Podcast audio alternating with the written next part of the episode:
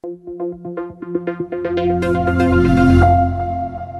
O ano de 2020 deveria ser um ano de aceleração do crescimento econômico. Pelo contrário, ele, por conta da pandemia, ele vai ser o ano da maior contração em um único ano do PIB brasileiro na história. Aliás, não só no Brasil, está acontecendo no mundo inteiro. Mas essa contração foi muito concentrada no segundo trimestre.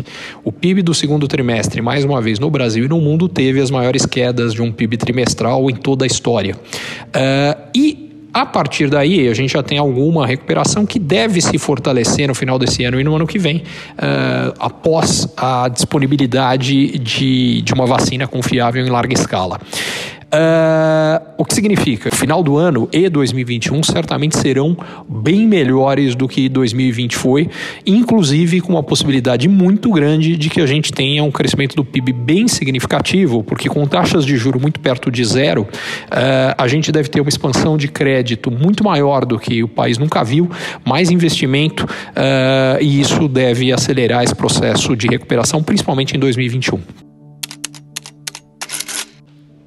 lado econômico, a resposta do governo brasileiro à crise, eh, pelo menos de medidas emergenciais, eh, foi bastante boa. Eh, particularmente, a suspensão dos contratos de trabalho impediu uh, uma demissão muito maior. A partir do momento que as empresas puderam reduzir uh, o seu gasto com mão de obra sem ter que demitir gente, elas não demitiram milhões e milhões e milhões e milhões de é, trabalhadores teriam sido demitidos não fosse essa medida.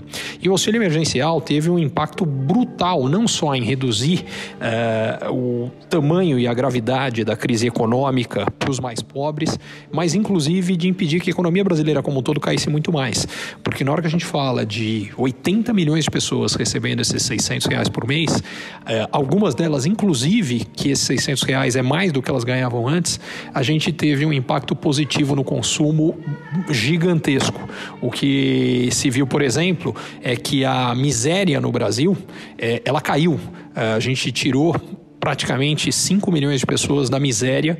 Digas de passagem, o fato que 80 milhões de pessoas tenham recebido e ainda haja sobrado uh, um número de alguns milhões de miseráveis no Brasil que deveriam ter recebido esse auxílio e não receberam, enquanto muita gente que provavelmente não precisaria recebeu, mostra que não foi perfeito. Mas o fato é que isso colocou renda no bolso de gente uh, com renda baixa, que consumiu essa renda, fez com que empresas vendessem mais, vendendo mais, elas não demitiram outras pessoas que teriam perdido o emprego não fosse isso. Uh, em alguns casos, uh, até uh, investiram, expandiram, e isso tudo reduziu a crise. Então, nesse aspecto, funcionou muito bem. Já a expansão das linhas de crédito disponibilizadas pelo governo, a quantidade que efetivamente chegou a quem precisava ainda foi bastante limitada. Isso deve mudar à medida que a economia fortaleça esse processo de recuperação, sustente e os bancos tenham menos medo de inadimplência, medo de emprestar e não serem pagos. Provavelmente isso vai acontecer só depois uh, que uma vacina estiver disponível, as pessoas retomarem a vida e o consumo normalmente, aí sim a gente vai ver esse processo do lado de crédito tendo um impacto mais significativo. Impressiona a diferença de velocidade e de qualidade de resposta entre o setor público e o setor privado no Brasil em relação à pandemia. Por um lado, o setor privado teve que, de uma sexta-feira para uma segunda-feira, mudar completamente a forma de atuação. É, empresas, vários negócios que funcionavam de forma física tiveram que criar condições de trabalhar de forma virtual. Várias empresas, uh, restaurantes que não tinham serviço de delivery tiveram que passar a ter, é, empresas que não tinham serviço de. Uh, de e-commerce é, passaram a, a, ter que ter, várias empresas passaram a adotar home office usar uh, plataformas para videoconferência.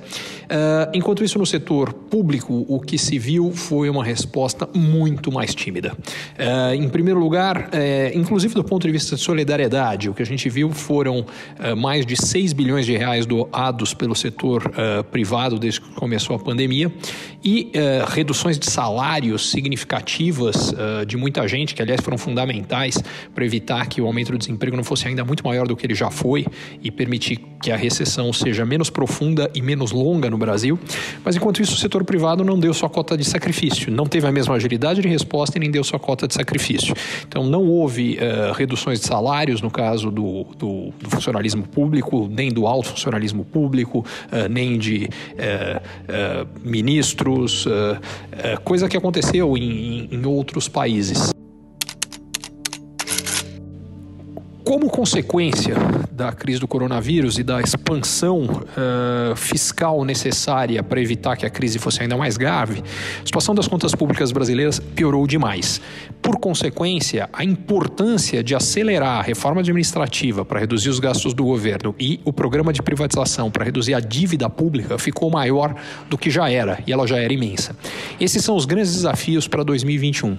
Se o Brasil conseguir uh, evoluir mais rapidamente nisso, a aceleração da economia virá antes, e por outro lado, se ele não fizer isso, é possível que haja preocupações crescentes com a sustentabilidade da dívida pública brasileira e até mais para frente, eventualmente até uma fuga de capitais e um aprofundamento da crise econômica. Então, essas medidas eram muitíssimo importantes, elas se tornaram absolutamente fundamentais. Muita gente fala que a crise é, marca uma divisão entre antes e depois e o novo normal depois da pandemia. Eu vejo de uma forma diferente.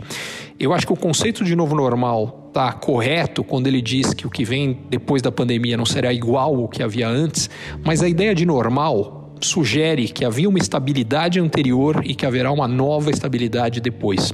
E eu não acredito nisso. Acredito que as coisas, a economia, a tecnologia, a sociedade, os modelos de negócio, os padrões de consumo já estavam em transformação e transformação rápida, e ela foi acelerada pela pandemia. Então, o que a gente tem é o que eu chamo de a grande aceleração. Uh, o que aconteceu é que as mudanças que já eram rápidas agora são e serão maiores e mais rápidas. O que, que isso significa para as empresas e principalmente para as lideranças das empresas? Mais necessidade de capacidade de adaptação. Inovação tem que fazer parte do DNA, porque inovação por parte das empresas significa capacidade de adaptação mais rápida. As empresas menos inovadoras, quando alguma coisa acontece e muda, muda, elas sofrem mais para se adaptar. Uh, e mais do que isso, sendo inovadora, você pode construir o futuro que você quer. A frase é do Peter Drucker e eu concordo muito com ela. A melhor forma, a mais simples de prever o futuro é construindo este futuro.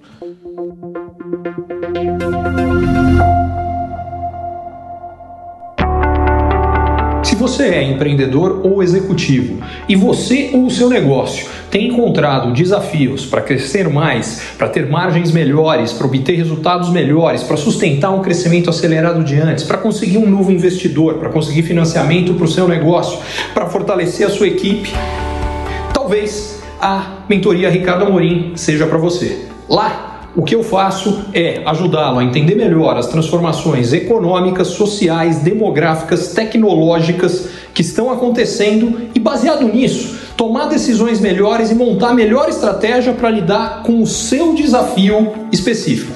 Vale a pena você conhecer.